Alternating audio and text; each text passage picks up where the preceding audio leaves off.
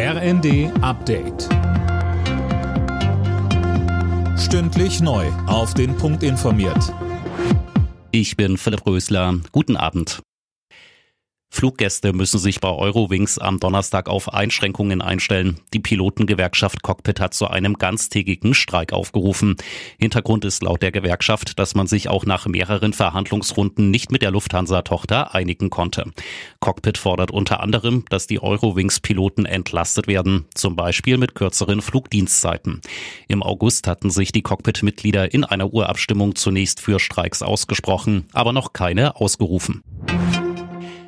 Bundeskanzler Scholz und die Länderchefs beraten zurzeit in Berlin über die geplanten Entlastungspakete. Es geht vor allem darum, wer welche Kosten übernimmt.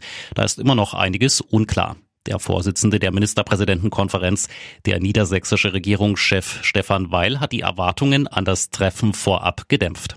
Deswegen kann das heute keine abschließende Beratung der zwischen Bund und Ländern zu diskutierenden Finanzfragen sein, sondern es kann nur ein Zwischenstand sein, der allerdings möglichst qualifiziert ausfallen soll. Im Streit um eine Übernahme von Twitter durch Tesla-Chef Elon Musk kommt wieder Bewegung. Angeblich will er den Kurznachrichtendienst nun doch zu dem im April vereinbarten Preis kaufen. Max Linden. Genau, das wären rund 44 Milliarden Dollar. Anfang Juli hatte Elon Musk den Deal noch platzen lassen und Twitter vorgeworfen, falsche Angaben gemacht zu haben, was die tatsächliche Zahl der Nutzer angeht. Twitter weist das zurück und hat Klage gegen Musk eingereicht, um ihn zur Übernahme von Twitter zu zwingen. Mitte des Monats sollte der Prozess starten. Jetzt sieht es danach aus, dass der Übernahmepoker um Twitter in eine neue Runde geht.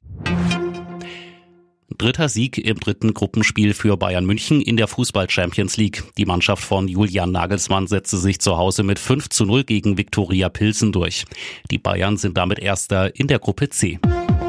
Alle Nachrichten auf rnd.de